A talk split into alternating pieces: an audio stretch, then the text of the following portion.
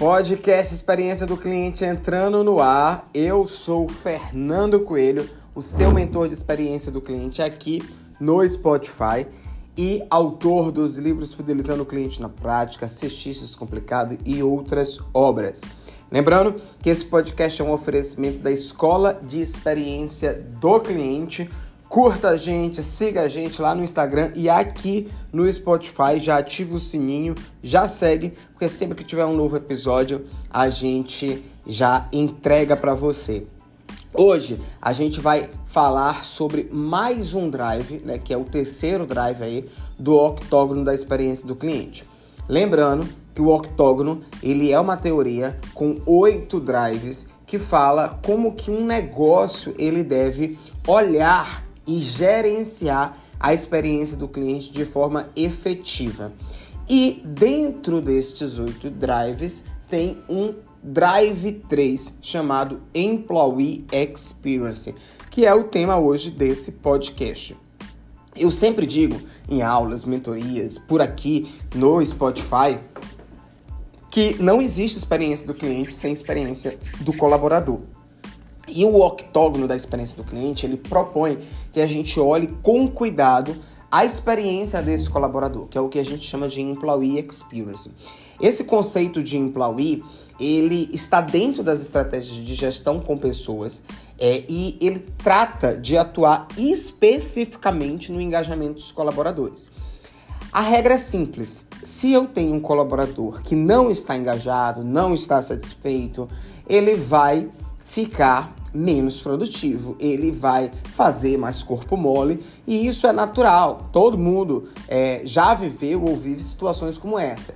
Mas se esse colaborador está engajado, de fato ele vai vestir a camisa da empresa, ele vai ter sentimento de dono do negócio e engajar o colaborador é uma tarefa sim da empresa, é um dever sim da gestão e da liderança. É, o Employee Experience, é, ele tem como proposta fazer o alinhamento também dos valores e ser um, uma prática de diálogo entre a empresa e os colaboradores. Em linhas gerais, a experiência do colaborador é como esse colaborador se sente no ambiente de trabalho. Tem um autor que eu gosto muito, ele é autor daquele livro Felicidade dá Lucro, é o Márcio Fernandes. Ele foi CEO da Electro, que é uma das maiores companhias elétricas do Brasil. E durante muito tempo, a Electro ganhou o prêmio da Great Place to Work, que são as melhores empresas para se trabalhar. E uma entrevista do Márcio para a Great Place, ele falava assim: aqui na Electro, isso lá na época, né? Aqui na Electro, a gente não retém talentos. A gente encanta e eles decidem ficar. Eu acho que isso traduz muito, mas muito mesmo, o que, é o Employee Experience. É a empresa olhar para o colaborador como um cliente interno, tratar de entregar as melhores experiências para esse cliente interno e esse cliente ele vai se sentir satisfeito, engajado e, consequentemente, ele vai entregar uma boa experiência para o cliente externo. E a experiência do cliente interno, ela tem total relação com a experiência do cliente externo, que tem total relação com faturamento, retenção de clientes, é, chegada de novos clientes, indicação. Por que, que uma empresa ela deve se preocupar com a experiência dos colaboradores? Eu falo muito isso também aqui no Spotify, que no final das contas é gente atendendo gente. Então, se eu tenho gente, se eu tenho pessoas que têm alinhamento com a cultura, que está engajada, naturalmente essa pessoa ela vai é, ser mais produtiva, ela vai ter representatividade institucional. Eu trabalhei com um executivo, o Luiz Carlos, também numa empresa do setor elétrico, a Equatorial, e o Luiz ele falou, ele falava sempre assim: nós temos representatividade institucional.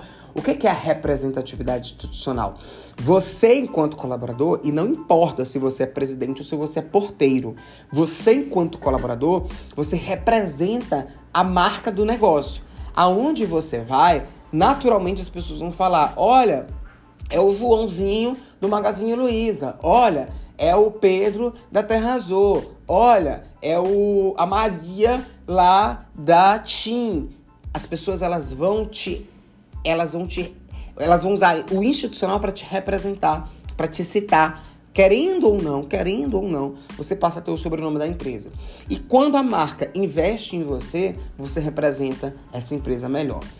É, o employee, ele também tem uma entrega efetiva de experiência para o colaborador, que vai entregar a experiência para o cliente. E aí, esse cliente, ele vai comprar mais, ele vai te escolher.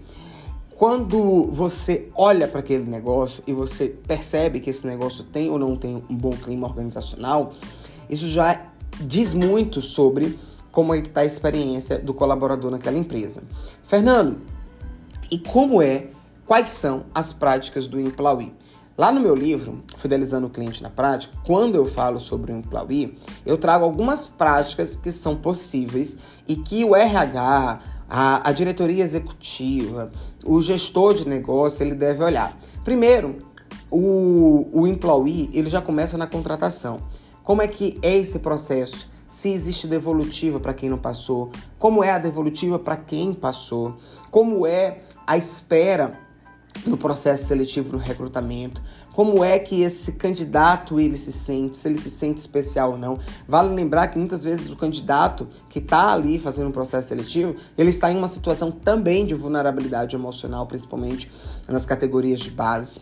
Então, olhar para esse ponto com cuidado e com carinho e com responsabilidade empresarial faz toda a diferença. Outro ponto que é extremamente importante é o onboard, é a boas-vindas como ele é recebido. É, existe uma fala de um diretor, existe uma carta de um diretor, é, existe um kit para receber ele. Fernando, minha empresa não tem grana. Ok, faz o mínimo. Né? Eu estava dando mentoria para um, um restaurante é, e aí eu disse assim, gente, vai contratar um colaborador, ele entrou, coloca ali no onboard dele, de maneira básica, sem gastar dinheiro. Se você é empresário, pequeno empresário, tem dois, três funcionários, tem um negócio que fatura 20 mil por, por mês, que é pouquinho é, para realidade Brasil, você vai fazer o seguinte: contratou alguém, o que, que você vai fazer? A descrição de cargo dessa pessoa impressa, você vai fazer um kit boas-vindas contendo uma carta, a farda dessa pessoa e você vai colocar ali um mimozinho. Pode ser um brownie, pode ser um chocolatinho. É uma maneira diferente de você receber. Ah, eu sou uma grande empresa, né? Vou pegar aqui como exemplo empresas como Vale, empresas como Ticket, Sodex, empresas como Tim. O que, que eles fazem? Pô, em geral, eles te dão uma caixa com uma mochila, um computador, uma cartinha, vários mimos o onboard ele vai ser diferente, mas em ambas as situações ele vai existir. Outro ponto que é importante, não vale ter onboard sem ter iniciação de cultura. Então, faça um momento cultura com seus colaboradores. Aqui na Terrazor, onde eu sou head de marketing, o diretor executivo ele para um dia inteiro para ele, o, a, a maior função da empresa falar sobre a cultura do negócio, falar sobre os valores, apresentar aos outros gestores, isso faz muita diferença. Hoje, dentro da Great Place, existe uma pergunta que fala assim: é, você sente que você pode fazer carreira, que você é desenvolvido nessa empresa? Então, ter um programa de desenvolvimento, ter um programa de carreira, ter planos de cargos e salários também faz parte do processo de Employee Experience. Você vê que tudo que eu estou falando aqui faz tem, tem, total relação com esse colaborador sentir que ali é um excelente lugar para se trabalhar, né? Então, isso é importante. Faz a gestão por competência, gestão por feedback, Outro autor que eu gosto muito, que é o Luciano Santos, ele é ex-diretor do Meta no Brasil, né, do Facebook no Brasil. E ele tem um livro muito legal que fala sobre. É, o nome do livro é Seja Egoísta com a Sua Carreira, onde ele traz vários insights do mercado corporativo. E eu estive agora em São Paulo com ele na RD Station, que é o maior evento de marketing da América Latina, e ele falava sobre cultura do feedback. A gestão por competência e a cultura do feedback é extremamente importante numa prática de employee experience, porque quando o funcionário, o colaborador, ele recebe feedback, ele sabe para onde ele está indo, como ele está indo. Mas qual é o grande erro da questão? A liderança não sabe dar feedback. A liderança dá feedback vazios, vagos, sem contextualização é, e sem plano de crescimento. E isso faz com que o colaborador se sinta mais desmotivado ainda. O que que esse liderado tem que fazer? Aprender a dar feedback. O que, a empresa tem que fazer? Ensinar o, o líder né? O que, que o líder tem que fazer? Dar feedback. O que, que o, a empresa tem que fazer com esse líder? Ensinar esse líder a é, desenvolver o time. Então a empresa também tem que ter políticas de desenvolvimento da liderança. Porque hoje muita gente não se demite da empresa, muita gente se demite do líder, né? Que não é líder, que é chefe. Então é importante a gente olhar isso. Outras práticas, programas de mentoria, planos de cargo e salário, políticas de inclusão, práticas de endomarketing, práticas de comunicação interna, tudo isso impacta ali no Employee Experience. Fernando, maravilha, eu quero implementar o Employee no meu negócio. O que é que eu devo fazer? Primeiro, todos esses pontos que eu falei, eles estão listados no meu livro, né? Fidelizando o cliente na prática, lá na página, é, se eu não estou enganado, 149, onde eu falo sobre o octógono. E aí a minha pergunta é: você tem essas práticas? Então, se você não tem, primeira coisa que você precisa fazer é um plano de ação para construir isso. Né? Segundo ponto, invista em people analyze, né? invista em análise de pessoas. É, você precisa analisar, inclusive isso é um outro ponto do meu octógono, você precisa analisar como é que está o turnover, como é que está o clima organizacional, taxa de felicidade, absenteísmo, NPS interno. Então, isso faz a diferença. Desenhe a jornada do seu colaborador, como é que ele vai entrar, como é que ele vai desenvolver. Inclusive, desenhe a jornada de desligamento. Então, existe uma jornada para desligar de maneira humanizada esse colaborador. Esse termo desligamento humanizado, ele já criou muitas polêmicas no LinkedIn, no, no Instagram, nas redes sociais, porque as pessoas falam assim: como é que eu vou demitir uma pessoa de forma humanizada? Teve uma demissão em massa rapidinho contando essa história para vocês, que aconteceu durante a pandemia, né? Foi o presidente da Airbnb que ele, ele pessoalmente escreveu um e-mail para todas as pessoas que ele precisou desligar. E foi muito legal, porque eu acho que esse é um exemplo real de desligamento humanizado. Ele tinha que desligar, porque tinha que cuidar da saúde financeira é, do Airbnb, da empresa, mas ele falava o seguinte neste e-mail. E não é só a comunicação, tá? É como a gente comunica e o que vem depois da comunicação. E ele falava assim: é, pessoas, time, estou desligando vocês. É, com uma dor muito grande no coração. Eu, eu tô colocando com minhas palavras, mas o sentido era esse, tá? Eu tô desligando vocês com uma dor muito grande no meu coração. É, saibam que todos vocês estão sendo desligados por motivos de força maior, mas todos vocês têm muita competência. O Airbnb não gostaria de estar fazendo isso, mas pelas circunstâncias a gente precisa. Porém, a gente vai manter é, o plano de saúde de vocês por 12 meses, o ticket de alimentação de vocês por 6 meses e vocês poderão se hospedar em qualquer Airbnb no mundo durante os próximos 12 meses. E isso é, faz com que a gente sinta o nosso compromisso com vocês.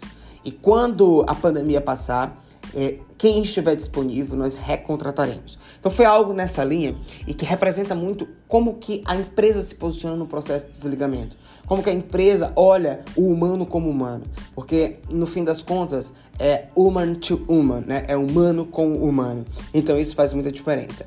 Outro ponto é praticar meritocracia. As pessoas precisam crescer a partir dos seus méritos e dos seus resultados. Então isso é muito legal.